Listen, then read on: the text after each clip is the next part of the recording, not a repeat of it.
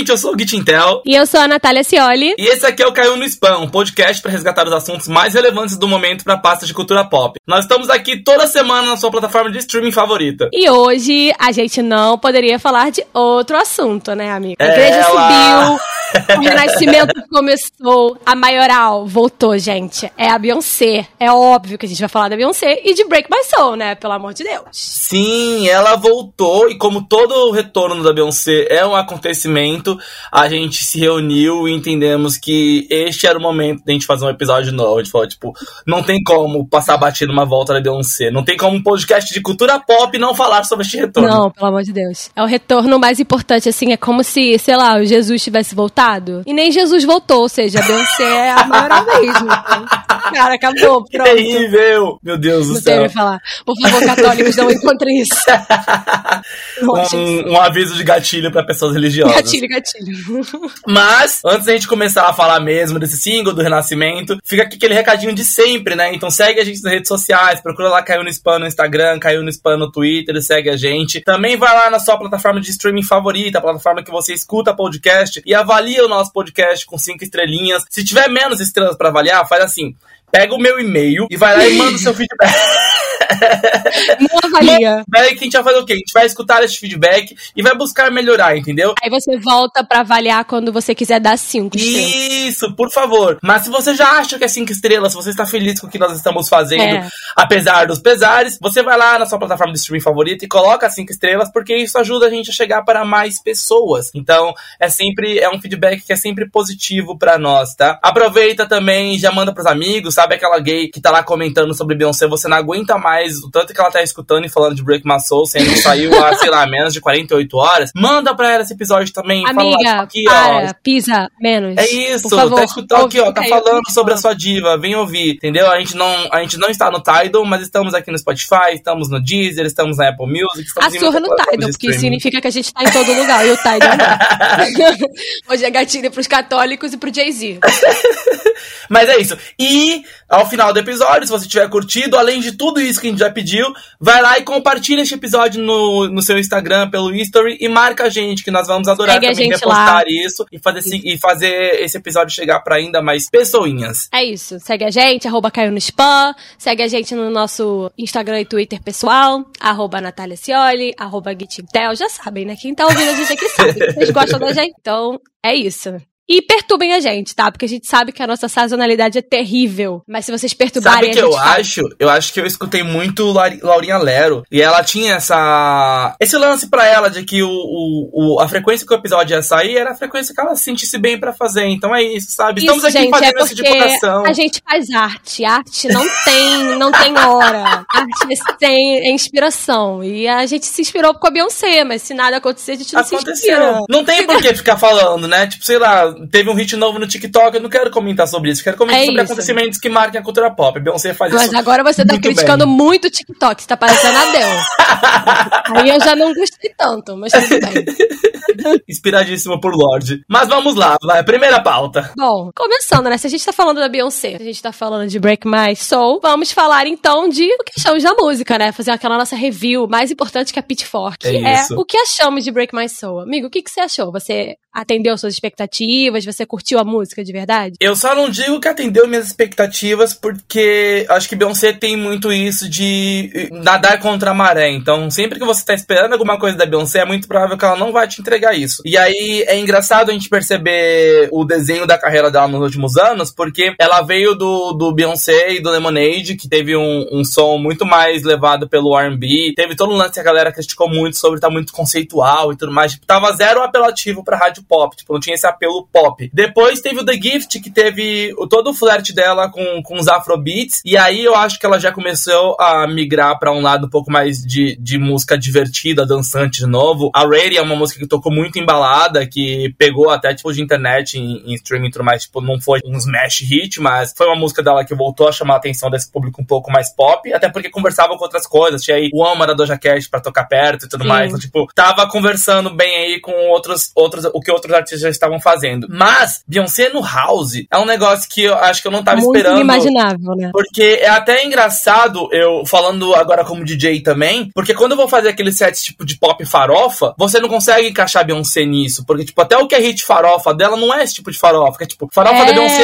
é Sweet Dreams, é. Não é tipo dança de pista. É assim, diva, sabe? é love on top, que é, É. tipo, são umas farofas que são diferentes ainda, porque conversam com outros gêneros, não é tipo esse popzão farofa David Guetta, não é esse popzão farofa, etc. Tipo, esse pop farofa mais eletrônico. E eu acho que essa migração dela pro house é muito. é, eu lembro, eu lembro não, perdão, eu vou trazer aqui até o que a Pitchfork falou sobre, já que você mencionou Pitchfork também.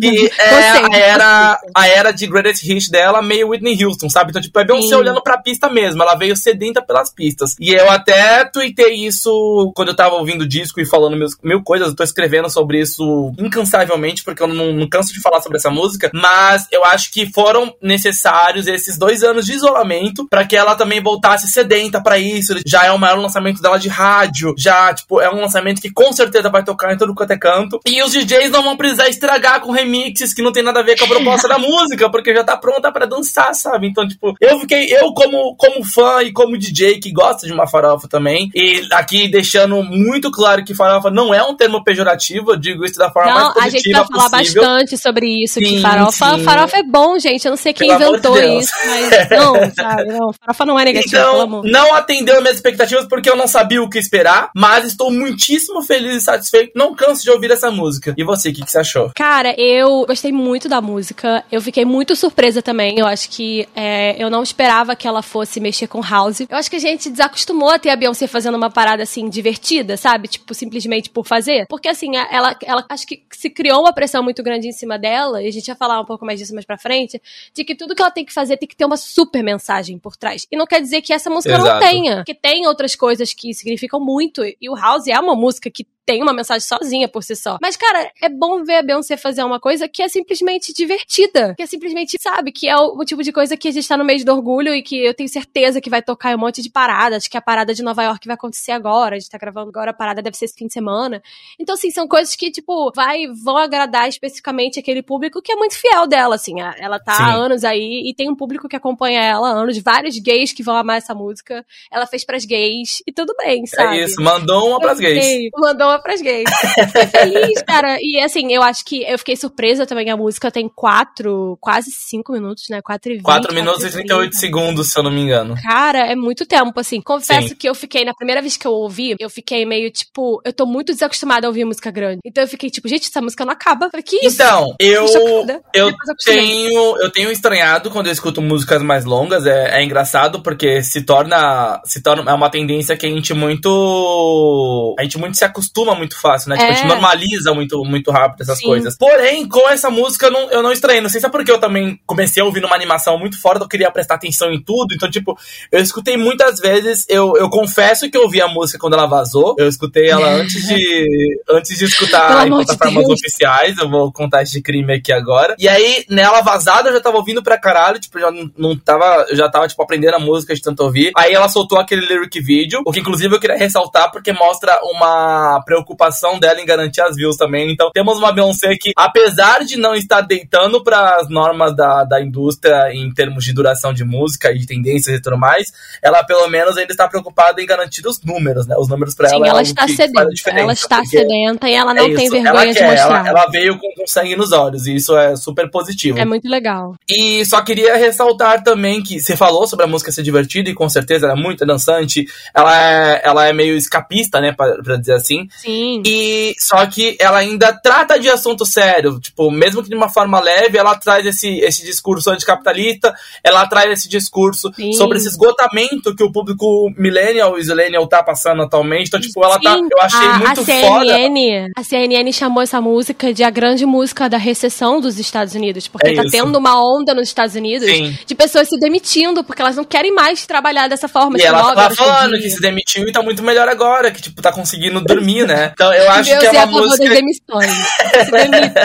Ela pode, né? Eu acho que é uma música que, sobretudo, conversa muito com o público dela e mostra que ela entende muito quem ainda é o público dela, porque tá falando com um público mais velho. Então, tipo, eu acho que isso vai desde a não preocupação nos versos grudentos e nas repetições de, de, de Spotify, TikTok, até o, a temática da música mesmo. Tipo, é dançante, traz toda, essa, traz toda essa coisa do, meu, se liberte daquilo que tá tirando seu sono, sabe? E o que somos nós, se não adultos cansados e insoníacos por conta de, dos tantos problemas que, que a gente acumula durante o dia, né? Então, Beyoncé fez essa pra nós. A Beyoncé, ela se colocou na pele de um trabalhador normal. Falou assim, agora eu vou, eu vou, eu vou falar como aquele- vocês se sentem. Eu sinto aqueles vocês quadros, de longe. aqueles quadros que o Gugu ele fazia as profissões, sabe? Ele se caracterizava de, de taxista e tudo mais. A Beyoncé ela fez, ela se pôs na pele do trabalhador, Ela se passou um dia de demitiu. pop. Aí ela falou assim, ah, eu vou cantar pra vocês agora, que Ela falou, ai sofrendo gente, que horror, saiam disso, se libertem, se demitam. E eu achei, acho legal também pontuar, assim, uma coisa muito bacana dessa música que eu fiquei muito feliz de ouvir, foi a participação da Big Freedia. que é a Sim, segunda a- vez que ela participa de uma música da Beyoncé. E aí é Muito legal pontuar, inclusive, que essa participação da Big, ela não é acreditada como um featuring, porque é um sample também. É um sample da música Explode, que a Big Frida lançou em 2014, se eu não estou enganado. É uma música. A Big Frida, pra quem não conhece, ela é uma artista queer lendária, porque ela é um dos ícones da chamada Bounce Music. Se vocês forem escutar a, a música original dela, Explode, tem esses versos lá, release your mind, release your job, etc. Só que é numa batida muito insana, que é essa Bounce Music, que é- ela tem uma repetição de beat meio, meio quebrado. E é um estilo muito próprio que a Big Frida ela domina muito bem. A última vez que eu a vi tendo destaque por conta de uma parceria assim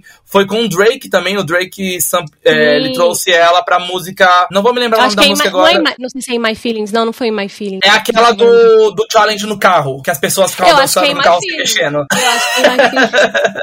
Olha como a gente lembra das músicas. É isso, é. Lembrei pelo challenge. Falei mal do TikTok, tô aqui agora pagando a língua. É. Mas a Big Frida já tinha trabalhado com o Drake, já tinha trabalhado com a própria Beyoncé. Ela é uma artista que vira e mexe, nomes grandes estão de olho. Ela trabalhou com a Gaga na versão reimaginada Sim. de, de Judas, do, da edição de aniversário de Born Way. Trabalhou com o Charlie XX em Shake It também, que é aquela música que tem a Pablo Vittar. Então tem Sim. muitas pessoas de nichos diferentes de olho nela também. Ela é uma artista gigante lá fora. E é uma artista que, apesar de não ter, tipo, números muito expressivos, ela é de extrema importância enquanto uma artista preta e queer dentro do hip hop, porque a Bounce Music, ela, ela é um braço aí do hip hop lá fora também. Não, e é incrível, é a segunda música dela com a Beyoncé, né? Dois lead singles, porque ela também esteve em Formation. Então, assim, é, é- assim, ela venceu totalmente, porque é um, é um reconhecimento muito grande pra ela, Sim. assim, ela é incrível. Mas, pô, duas vezes é, é, é incrível. Acho que ela falou, ela ficou muito feliz, né? Muito realizada. Então, assim, eu achei isso muito bacana. E, assim, acho que a gente pode entrar também no assunto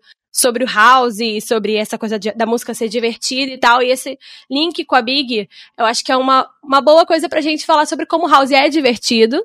House é dançante, é muito legal, Sim. mas também é muito representativo. Exato. Acho que o próprio, o próprio fato da Big estar ali não é aleatório, ela não escolheu a Big aleatoriamente, assim, a Big é ótima, mas assim, também é por tudo que ela representa, porque o House tá completamente ligado a isso. Eu acho que essa semana é a maior discussão na internet, né? Ai, farofa! Ai, é música básica! Ai, não sei o que, gente. Vamos lá, é o que a gente falou no início. Farofa não é ruim. Sim. Música pra dançar não é básica. Assim, e se for básica, também não tiro, velho. Eu acho que nem tudo é uma música com um conceito de, de não sei quanto tempo que você tem que analisar tudo e tal, sabe? Eu acho que pra tudo tem seu tempo, né? E a gente tem aqueles dias que a gente só quer, tipo, ouvir um negócio que vai. É igual filme, tem aqueles comfort movies que a gente vai assistir porque a gente não quer nem Sim. pensar, sabe? A gente só quer, tipo, se distrair um pouco. E a música, sobretudo a música pop, ela também é muito sobre isso. Ah, Você falou sobre, sobre essa questão da desvalorização do. Quando eles pegaram esse, a música por ser um batidão. E aí eu associo também muito ao fato de que música eletrônica, quando a gente pensa, principalmente hoje em dia, nos vem muitos nomes brancos na, em mente, né? Então, David Guetta, Calvin Harris, The Chainsmokers, DJ Snake, entre tantas pessoas, tipo, tem, a gente pensa em muitos nomes. Eu aposto que aquela cabeça por trás do, do Marshmallow é branca. Então a gente tem. o marshmallow é branco.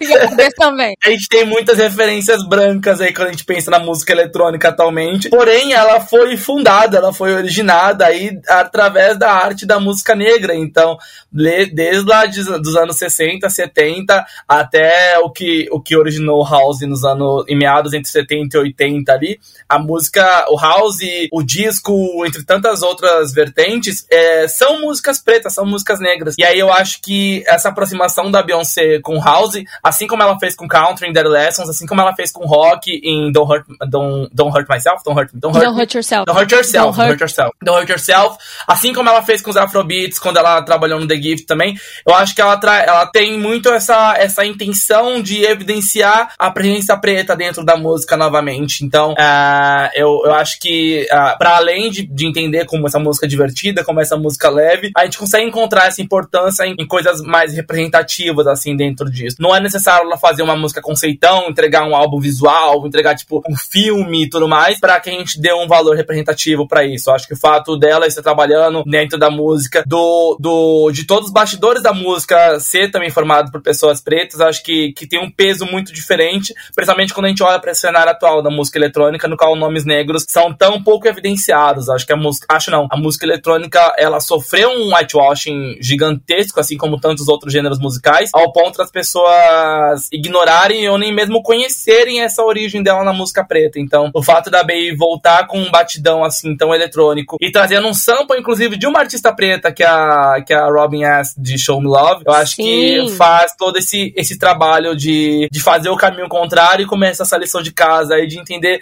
da onde que vieram esses batidões de 120, 128 BPMs que a gente gosta tanto de dançar. Não, e rola muito isso assim, dessa essa coisa de diminuir o house e músicas de pista. E eu fico meio chocada também, porque além de ser música, uma música com um início na música negra, né? Também é uma música muito ligada à comunidade queer. Então, assim, é, é tipo, são os gays do Twitter, a galera tipo, olhando para as músicas que, que eram refúgios para pessoas como eles, numa época muito pior, pessoas marginalizadas, imigrantes também, latinos, negros, assim, e falando que é uma música que é menor porque é uma música para dançar, sabe? Então, assim, parece que é, é completamente ignorante, assim, sabe? É, é, você, tipo, diminuir uma parada que você mesmo consome hoje, que você, que as pessoas das, que eram como você na, naquela época, usavam como escape num, num, lugar que era seguro, porque foi isso que aconteceu. O house, o disco, foi adotado por uma comunidade que não se sentia segura em nenhum lugar.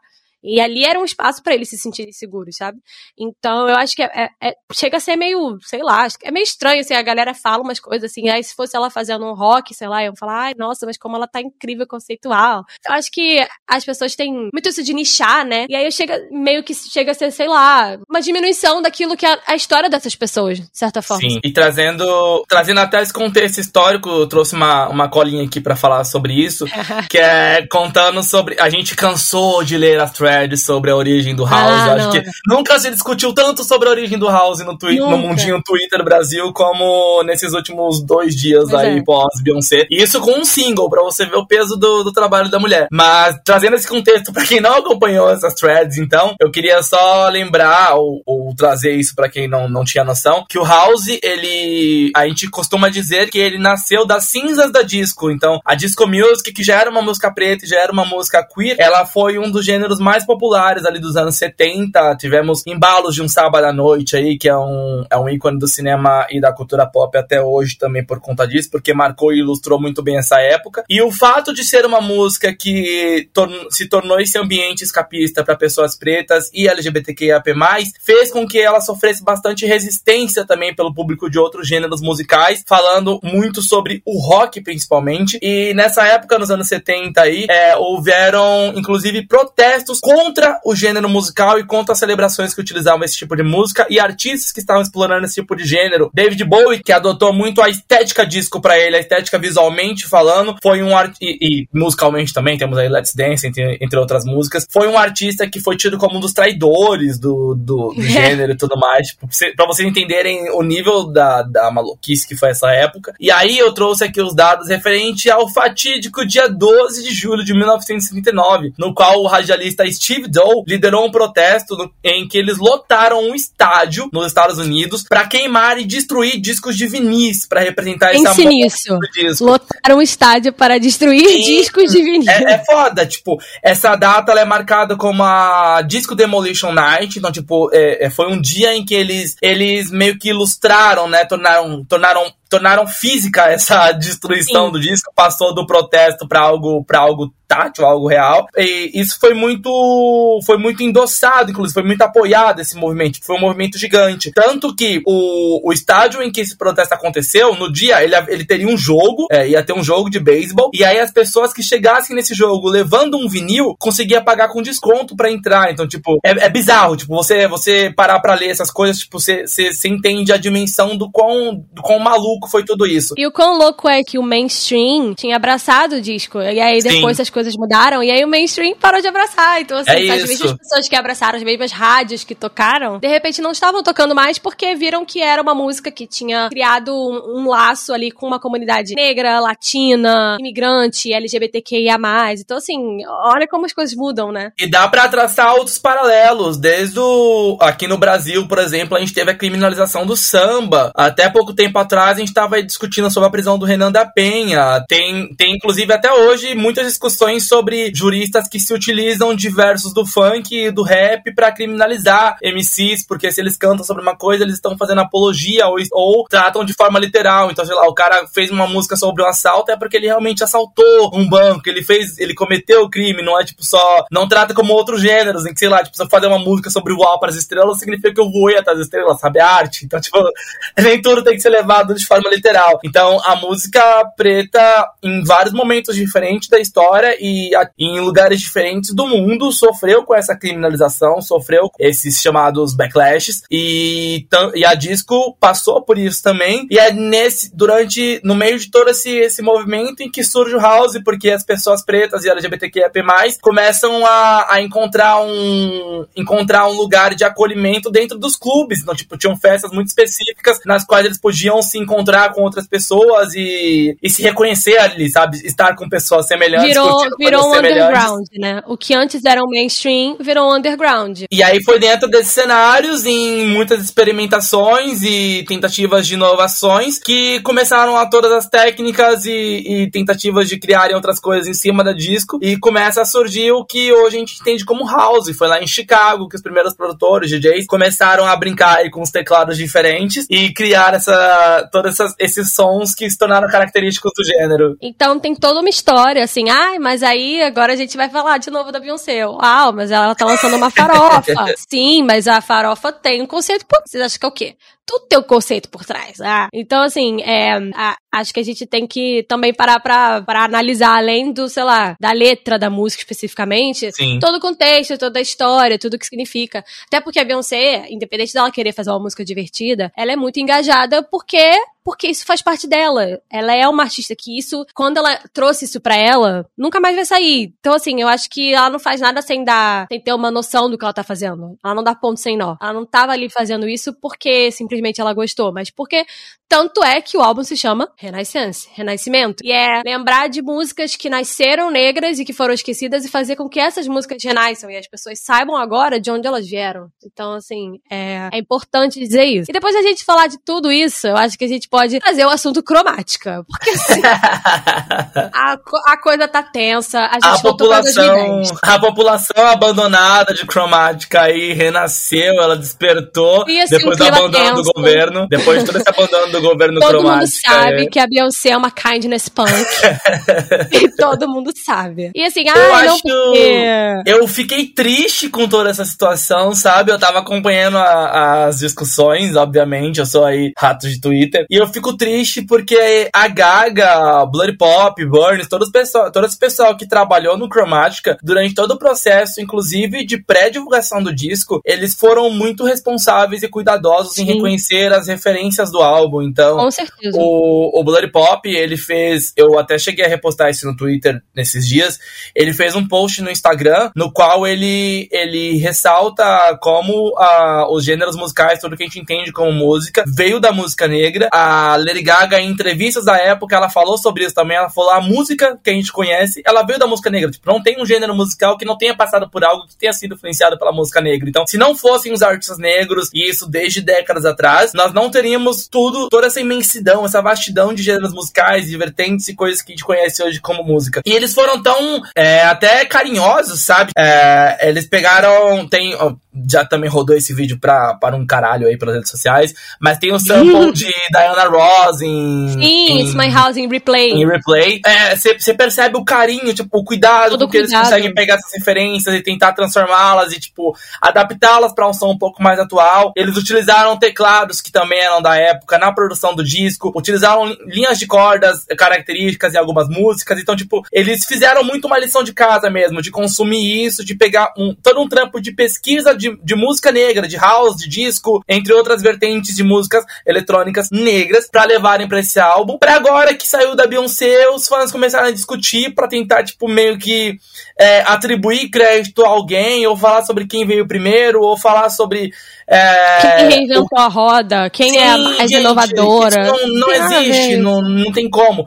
E aí, até pensando em intervalo de tempo, tipo, é, eu Não, acredito que, que na, na realidade dos bastidores possa acontecer muita troca de figurinha. Então, sei lá, tipo, quando os produtores da Dua Lipa estavam lá mexendo com disco, pode ser que os produtores do, do. The Weeknd tenham trocado um- algum, Foi algum papo sobre isso que para que, porque é assim que se criam algumas tendências também, tipo, pra você criar Mas também não é esse- uma coisa tipo, a Lady Gaga lançou, aí a Beyoncé foi lá e Sim. ouviu e falou assim: amei, vou fazer igual. Não é isso, gente. Não funciona desse jeito. porque não tipo, tem como, Um tipo, álbum, ela- ele leva anos pra ser produzido. Sim, a Beyoncé tá fazendo esse álbum tem tanto tempo, tipo, a, a, a única coisa provável que pode ter acontecido é realmente a troca de figurinhas e só, porque não tem como, assim, é a mesma coisa E elas bebem da mesma fonte, então, tipo. É, não é, tem como, assim, não, sabe? não, não, não tem fundamento esse tipo de discussão. Eu acho triste, eu acho uma discussão pobre culturalmente falando, porque é, o Cromática é um disco que eu acho, eu acho muito bom.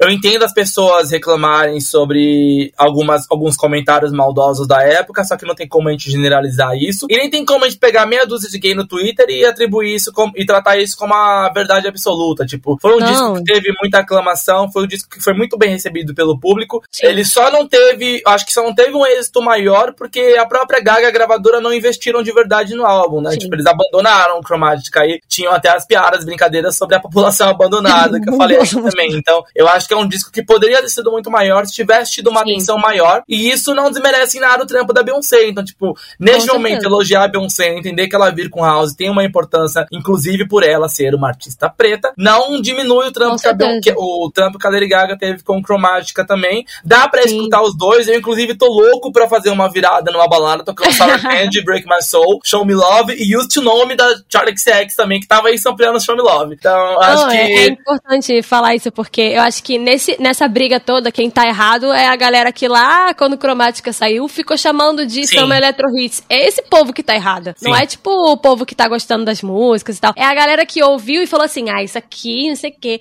Tipo, o Cromática é um disco ótimo. E assim, é, acho que a gente ficou muito acostumado, falando assim, da Lady Gaga agora, a gente ficou muito acostumado a ver ela reinventar roda. E aí, quando ela não faz algo que é uma coisa assim, ai, vou reinventar, vou fazer algo muito inovador.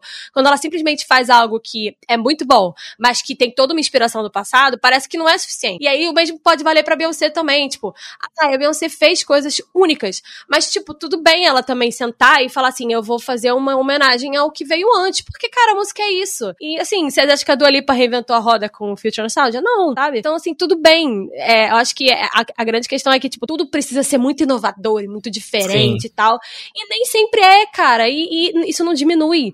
Então eu acho que a galera que tava lá atrás reclamando e criticando é a galera que tá 100% errada. Porque pra mim, Chromatic é ótimo e Break My Soul é ótima. E eu tô muito animada E muito ansiosa para saber se esse negócio desse rumor delas estarem juntas no álbum é real, porque eu quero agora, eu quero tanto que seja Meu real. sonho é ver essa galera mordendo as costas com o Ai, vídeo das vão ter que fingir que se amam, é vai ser tão sobre difícil. isso. E eu, eu queria até ressaltar que, dados os devidos recortes, tanto Chromatica quanto Break My Soul tem esse mesmo objetivo de soar como algo escapista, né? Tipo, é uma válvula de Sim. escape. Então, o Chromatica tanto é uma válvula de escape que foi inventado em um novo planeta, né? Ela criou to- toda uma nova realidade aí pra fugir do que a gente Ela tava criou a passando. realidade dela. Não, e é a interessante. aqui. É interessante isso, porque o Cromática saiu no, no auge da pandemia, assim. Então, tipo, não tinha o que Não, fazer. a ela gente não tava- tinha clube, a gente não tinha como dançar essas músicas, e aí houve toda uma nova. Criou-se toda uma nova realidade, esse ambiente que é o Chromatica, para que a gente pudesse curtir isso. Aconteceu coisa parecida com a própria Dua Lipa, que ela, ela trouxe o Clube Future Nostalgia, que tem é, a- o disco, ele tem, ele brinca, os efeitos do disco brinca com esse ambiente, lance de você caminhar de um lugar pro outro da balada e tudo mais. A ideia era você colocar o fone de ouvido e se desligar, se desligar de Sim. toda essa, essa situação caótica que a gente tava E agora, vivendo. E agora a Beyoncé vai fazer isso mesmo. Mas agora a Beyoncé é tipo assim, vamos voltar a viver e agora a gente vai poder ouvir essa nas baladas, nas festas, Sim. que é o que a gente não conseguiu fazer com cromática, assim. É meio que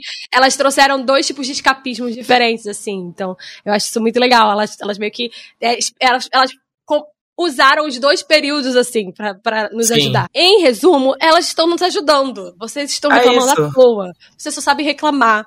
É só isso. Eu, acho achei a que deveria ser criminalizado a opinião. Mas Eu acho agora que eu não aguento deveria ser mais. crime opinar. Eu não aguento opinião mais. Eu não, Não aguento aguento mais essas pessoas Eu estava opinando. me divertindo, porque eu vi um tweet assim no início da rivalidade que eu falei assim: ai, amei a rivalidade, parece que tudo voltou ao normal em 2010. Finalmente duas elites brigando, eu não aguentava mais essas novinhas do pop brigando, essas fanbases, finalmente gente conhecida de verdade. Mas assim, deu uma hora, eu já não aguentava mais. Assim, foi um revival Ah, que já, é, não, é. já não me. não- Eu, não- assim, eu gosto, eu, eu me divirto quando, quando ainda tá, tá nessa, nessa área dos memes e das, das piadas É. e tudo mais, desde que seja respeitoso. Mas, Mas eu acho que pra mim, nível, quando, né? quando chega, quando falam, falando principalmente sobre Beyoncé, pega muito quando começa a bater em toda essa questão racial. Acho que Ai, a, a É, pessoa perde a que- linha. Tem que ter um limite, sabe? Aí esse limite, muita gente por aí já ultrapassou. Então, assim, tipo, meu, curte a música, se não quer, curte Break My Soul, se não gostou de Break My Soul, vai lá na sua plataforma de streaming favorita, pesquisa pelo Chromatic, escuta que também tá incrível. Vai lá, escuta dica, dica. Escuta, quem tem Apple Music, escuta o Cromática, que tá com especial, tá muito bom. Eu dei essa dica, tá muito bom. Escutem o Down of Chromatica, que é aquele álbum de remixes Amo. impecável, aquele álbum é incrível, incrível, maravilhoso. Tipo, eu, eu espero que, se for pra Beyoncé se inspirar em alguma coisa da Gaga, que seja nisso e que venha também um álbum de remixes do álbum de Farofa, para que a gente eu dance amo. ainda mais. Acho que pra mim é sobre isso. É música pop, tem que ser sobre isso. E eu acho que a gente falou muito de Lady Gaga porque é a mais recente que as pessoas têm na mente, mas assim, como a gente disse, nem sempre o negócio é reinventar a roda, porque o house não é nada de novo, assim, tá Sim. aí há muito tempo, tem um impacto muito grande e está sendo influência pra muitos artistas há muito tempo, assim, a gente tem desde Vogue da Madonna, tem tudo a ver com house também, o Vogue que é um movimento de dança que surgiu no house, então assim, tem tudo a ver, até a Zélia Banks que sempre flerta com house. Aí esse momento é Sim. seu, amigo, porque aí você não vai valorizá-la. Ana Winton, Aquilo, gente. eu acho que se tem alguém que a Beyoncé escutou antes de fazer Break My Soul, foi a Zilia Banks, porque desde o EP lá, o, o 1991 dela, já, ela já é, tipo, ela é uma das artistas, das artistas contemporâneas mais aprofundadas possíveis dentro do house. Ela, a Zilia é uma artista que vive nos anos 90, né? Tipo, musicalmente, esteticamente falando, ela tá completamente nessa época, tipo, ela conversa muito bem com essa época, parece uma diva perdida dessa época. E seria, inclusive, uma época que teria sido mais vantajosa pra ela, porque não tinha Twitter. Então imagina, Ah. uma Zilia Banks só lançando música, teria sido, tipo, incrível, as pessoas teriam Aí aclamado muito bom. ela. Não, e, E eu tem- achei, eu achei. Teve um tweet que eu vi que foi muito bom, que botaram a, a, a Zélia falando como se fosse a Gretchen, falando pra, pra Viviane Araújo, falando assim: eu tenho um público muito grande pra Beyoncé, assim, eles vão te amar. Tipo assim, Beyoncé se inspirou nela, eles vão te amar, fica tranquilo. É isso. É sobre isso. E aí a gente tem uma lista gigante de artistas negros que estiveram fazendo house nos últimos anos, que com certeza serviram aí para esse laboratório da Beyoncé. Então, Kate Ranada é um artista que ele utiliza o house com muitas experimentações, com muitas quebras de grid, é um artista que, que consegue pegar esse formato, esse formato já tradicional de música eletrônica e inovar bastante em cima dele, sem perder esse peso da- das referências. E dentro das pesquisas, das pesquisas que eu estive fazendo nesse momento de obsessão por conta dessa música nova.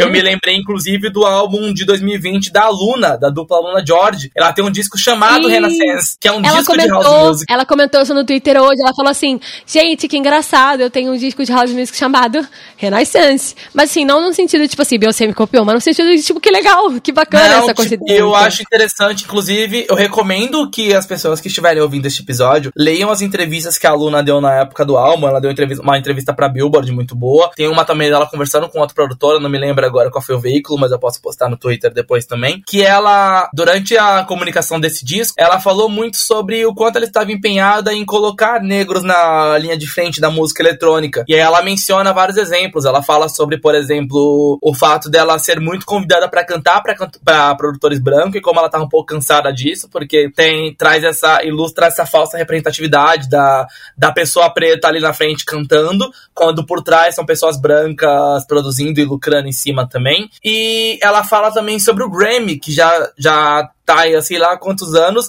sem premiar um artista negro na categoria de Best Dance e Electronic, no tanto álbum Sim. quanto músicas. É doido você pensar num gênero que foi fundado por pessoas negras e não tem pessoas negras sendo premiadas, não tem pessoas negras em evidência. E aí vão dizer que não tem, porque tem, não tem gente fazendo, pô. Sim, então, tipo, fazendo tem gente para um caralho. Então, a Luna, o disco Renascença dela é um álbum incrível, Envious, Body Bump, tem, tem, tem muitas músicas incríveis. Escutam esse, escutem esse disco, pelo amor de Deus, ele saiu pela Mad Ascent no, em 2020, é muito bom.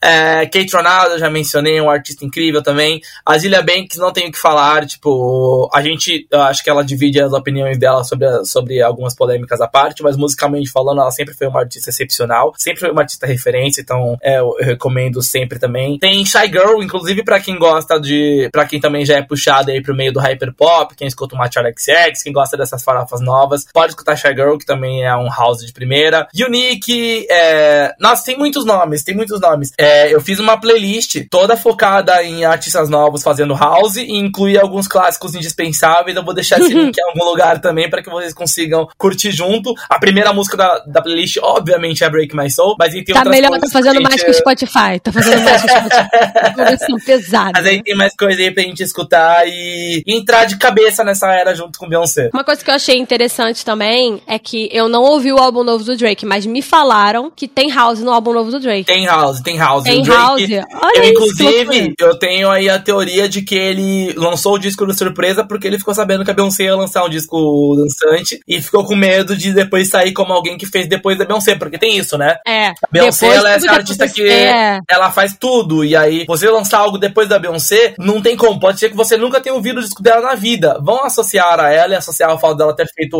antes. Então, eu acho muito que ele correu aí contra o tempo para soltar esse disco de um, de acho um que jeito que ele ajuda a preparar o público geral, um Sim, público que não necessariamente consome dele... Beyoncé para receber O álbum dele é um disco que eu escutei bem por cima, ainda não consegui parar pra ouvir com calma ainda, e com a devida calma, porque eu quero fazer isso, porque eu gostei do que, do que eu ouvi, mas aparentemente tá bem legal, flerta muito com a música eletrônica, o Drake tem também aí um pé no dance hall, então tipo, tem bastante bastante mistura de house com dance hall, e aí, até voltando para essas recomendações que eu tava fazendo, agora que você falou do Drake, eu me lembrei também do Kanye West, Kanye West, ele tem uma ligação Gigante com House, porque Kanye West é cria de Chicago também. ele tem. Ele vende Sim. aí o peixinho do Chicago sempre que possível. Então, Kenny, em 2015, tava aí fazendo Fade, que tem sample de Mr. Fingers Muito. Hard Drive. Ele produz. Ele participa também da música Ego Death com a FK Twigs e Skrillex, que também é, um, é, é super, super inspirado no House. Tem também alguns samples e tudo mais, também vale escutar. Eu acho que entra nessa categoria de House contemporâneo. E tem também a música Double.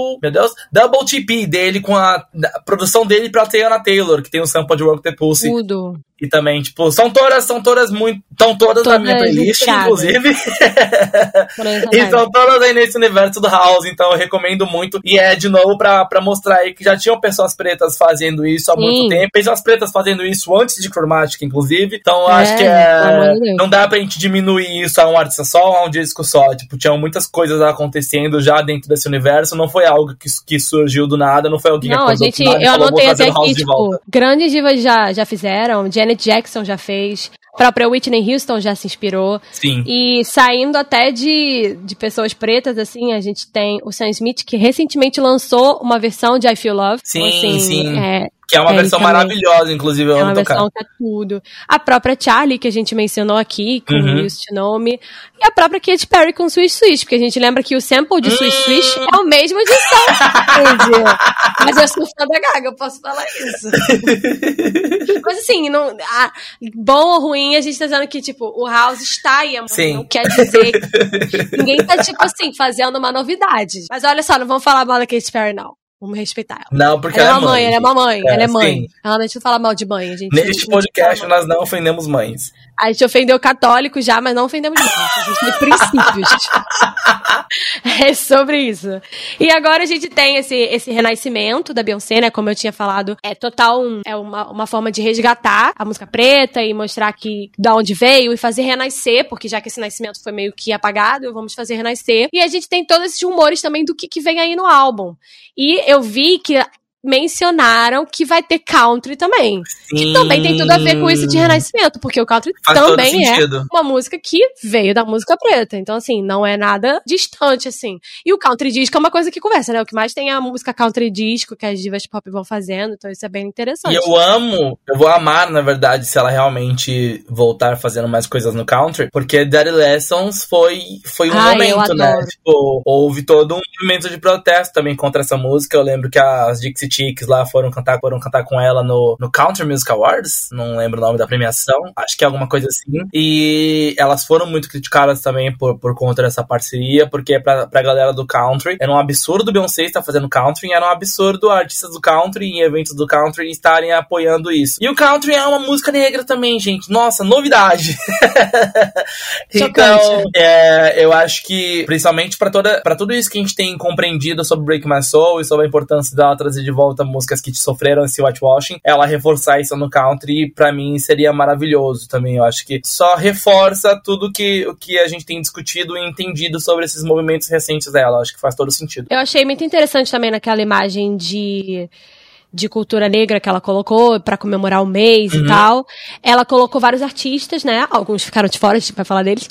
Mas Sim. ela colocou um que me chamou muita atenção, que é o Gary Clark Jr. Não sei se uhum. você conhece ele. Ele é um artista atual que faz rock, faz uma coisa que ele concorreu em várias categorias do Grammy, tipo mais rock, mais country, mais blues, mais folk. Ele, ele deu uma passeada ali pelas categorias. E eu acho que ele, ele tem muito colocado isso em pauta, assim. Ele tem sido uma pessoa muito referência nisso. E eu fiquei pensando se de repente ele aparece no disco dela, de repente isso foi alguma coisa, assim. Eu acho que seria tudo, porque ele realmente é uma, uma, uma referência de uma pessoa que tá resgatando essas músicas pretas e, e que tá ali aparecendo, assim, fazendo um cross de, de gêneros, assim, que tem Sim. sido muito incrível, sabe? Então ele é uma pessoa que eu acho que eu gostaria de ver no álbum dela, assim, pensando assim, se tudo isso for real. Bom, a minha teoria é que os artistas que não estavam naquela arte e que as pessoas, obviamente, sentindo falta, tipo, os artistas que precisavam estar naquela arte, é, são artistas que, que podem estar envolvidos no projeto. Então, Rihanna, Gente. Mariah Carey, imagina só Mariah Carey. Gente, o Lil Nas também não tá. Vou, vou, vou, vou valorizar meu Lil Nas. X, até abrindo aqui um pop-up nesse episódio, o Lil Nas X que está em estúdio com o Thomas Bangalter, que é o ex-Daft Punk. Então, tipo, eu acho que vem coisa grande aí, porque quando o pessoal do Daft Punk se envolve com artistas do hip hop, geralmente ah, saem coisas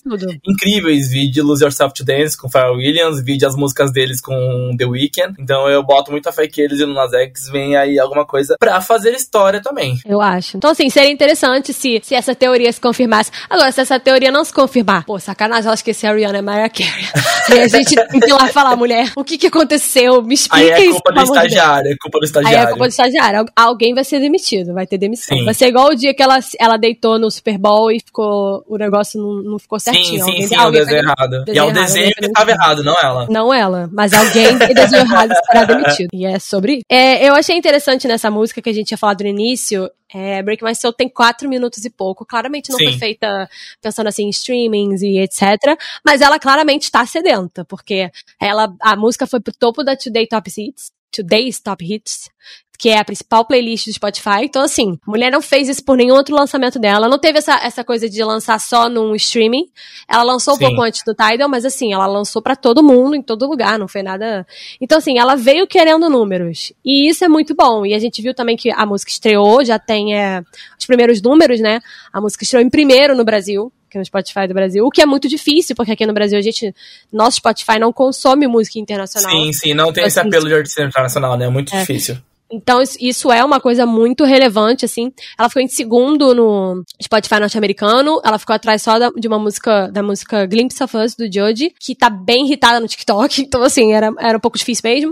Mas eu, eu já tô vendo muita gente fazendo trend no TikTok com a música. Eu tô vendo que as pessoas, mesmo que ela não tenha feito pensando nisso, ela tá conseguindo. E é, eu acho que ela quer mesmo. Ela, não quer que fazer acho pensando nisso, mas ela quer, ela quer chegar tem lá. Tem o fato de a gente estar falando de uma música da Beyoncé, né? A Beyoncé, ela tem esse apelo viral desde antes da gente ter essa compreensão do que é o viral. Não sei se você se lembra de, de Single Ladies, que as pessoas Sim. faziam os vídeos imitando a coreografia no YouTube e era. Não tinha nem essa praticidade que tem hoje em dia, porque na época a pessoa tinha que gravar o vídeo, tinha que subir no site do YouTube e aí torcer para que esse vídeo fosse encontrado no algoritmo do YouTube. Então, Nossa, era, é loucura. Era um negócio muito diferente do que a gente tem hoje evento, com, com essa momento. praticidade do TikTok do, e do, dos rios, etc.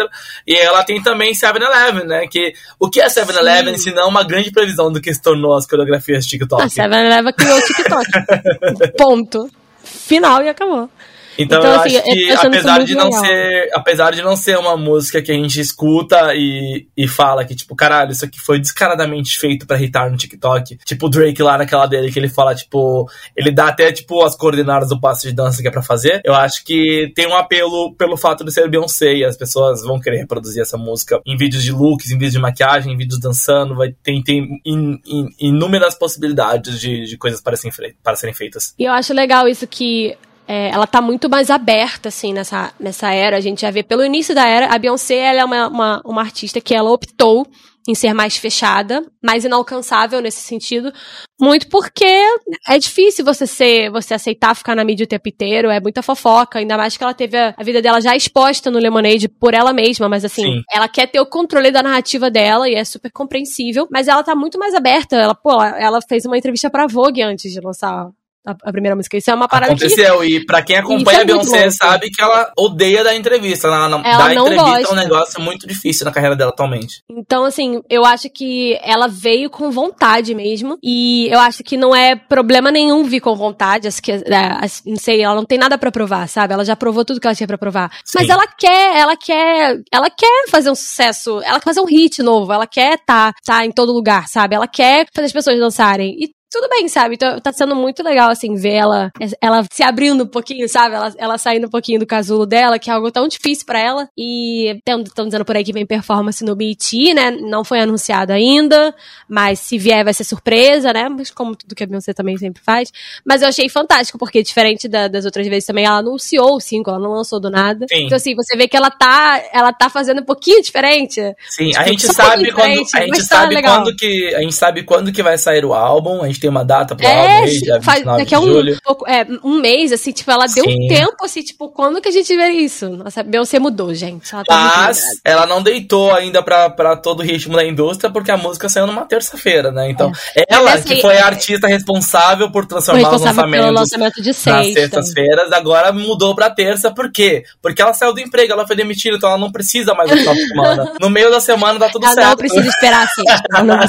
Ai, mas eu não vou apoiar ela nesse lacre, porque eu gosto muito da sexta-feira.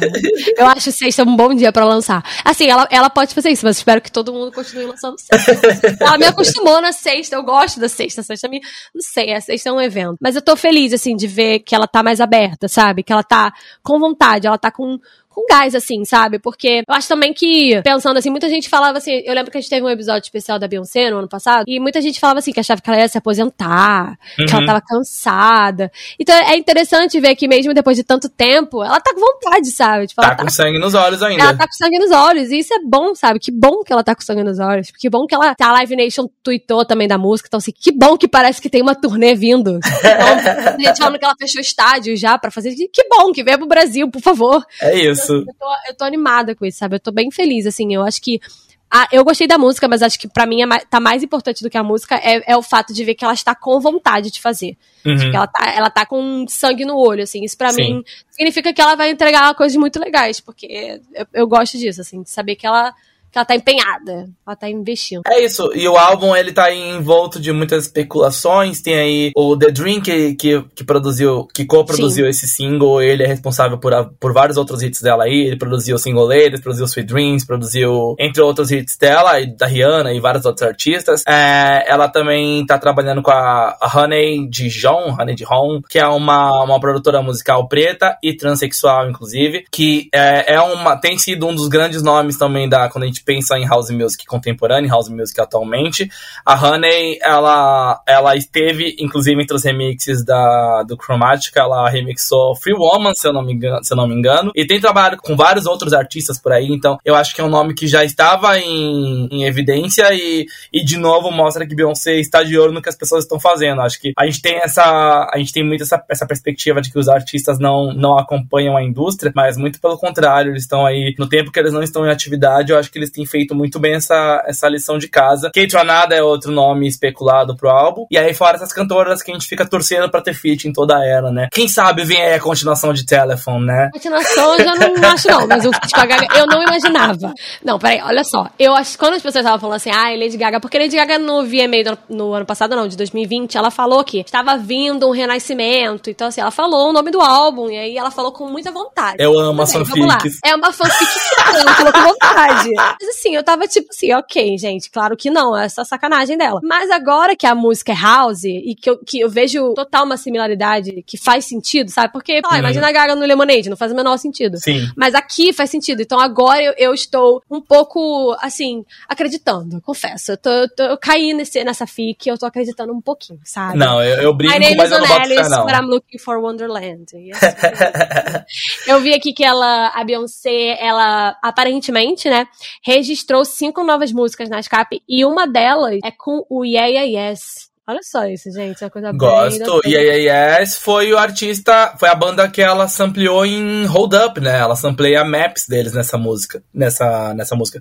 Que é a, parce a Hold Up é a música produzida pelo Diplo, que era composta com Ezra, esqueci o nome dele, que é o cara do Vampire Weekend. Enfim, a música tem sample de Maps do, do Yeah Yes. E eu vi também que tem uma com o Childish Gambino, e eu não Gosto. lembro de ter feito nada de house na vida, mas ele tem o Redbone, que já é mais dançante, mais mood. Uhum. Então eu consigo ver uma coisa assim sim, sim, faz envolvido. sentido. Então, assim, muitas teorias, o visual também da, da sessão de fotos da Vogue é, mostra que ela pode seguir por esse caminho mesmo, uma coisa bem. Tá mais coloridão, tá mais vibrante. E eu tô animada, assim, acho que temos coisas muito boas vindo aí. E com certeza estaremos aqui falando do álbum, porque assim, com a gente não tem. toda certeza. Eu acho que o nosso gente... próximo episódio só sai dia 29. Mentira! Não, assim, é. A gente não tem a, a coisa da regra, da coisa da regra, né? A gente não é regrado.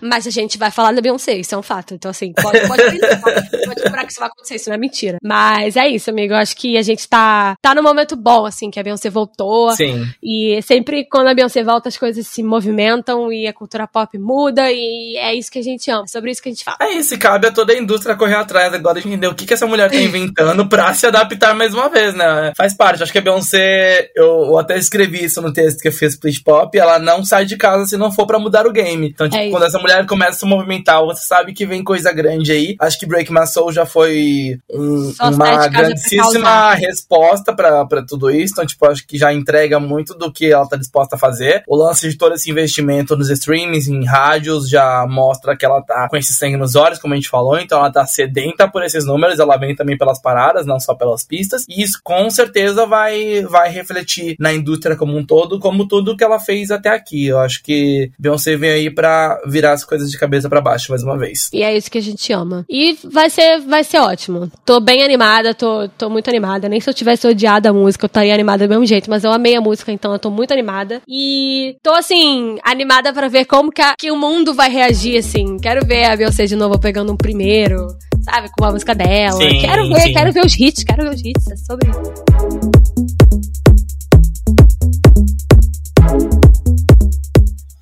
Então, é isso, amigo. Terminamos nosso Caiu no Spam depois de muito tempo.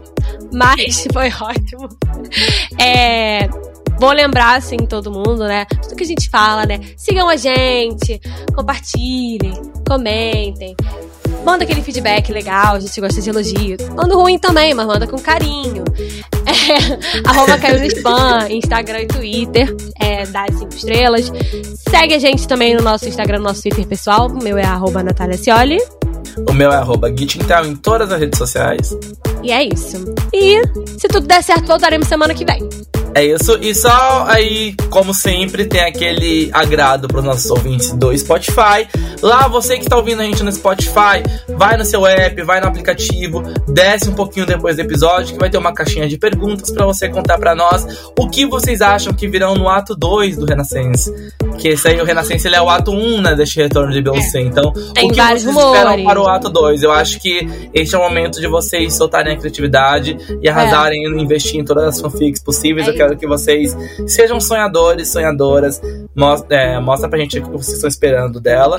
Eu acho que depois no... da Beyoncé lançar um house, tudo é possível. Então vocês podem ser sim, criativos. Sim, sim. Agora, qualquer coisa que falar, eu acredito. Eu acho que é, Beyoncé, ela chegou neste ponto que ela consegue fazer qualquer coisa. Então, tipo, se me falar que o Ato 2 vai ser um disco com covers de, de brega do Nordeste e do Norte, igual tal qual o Bastidão Tropical, eu boto fé. Não acredito. ela vai fazer, ela vai fazer bem. E vai ter a Pablo Vittar também. E vai ter a Pablo Vittar, por favor. É isso. Então é isso, pessoal. Muitíssimo obrigado. Perdão pela demora, voltaremos logo mais, se assim Deus quiser e Beyoncé quer, com toda certeza. É... Conta pra gente o que achou desse episódio, compartilha esse episódio no Instagram, marcando o arroba Spoiler, marcando nossas redes sociais também. Manda pra gente esse feedback. Não gostou de alguma coisa, não acha que tá valendo 5 estrelas, conta pra gente pelas redes sociais. Não precisa avaliar pra não cair nossa avaliação. A gente tá muito feliz com a avaliação positiva até então. Ah, é. E até a próxima, né, amiga? É isso, até a próxima, gente. Tchau, tchau. Beijão, tchau, tchau.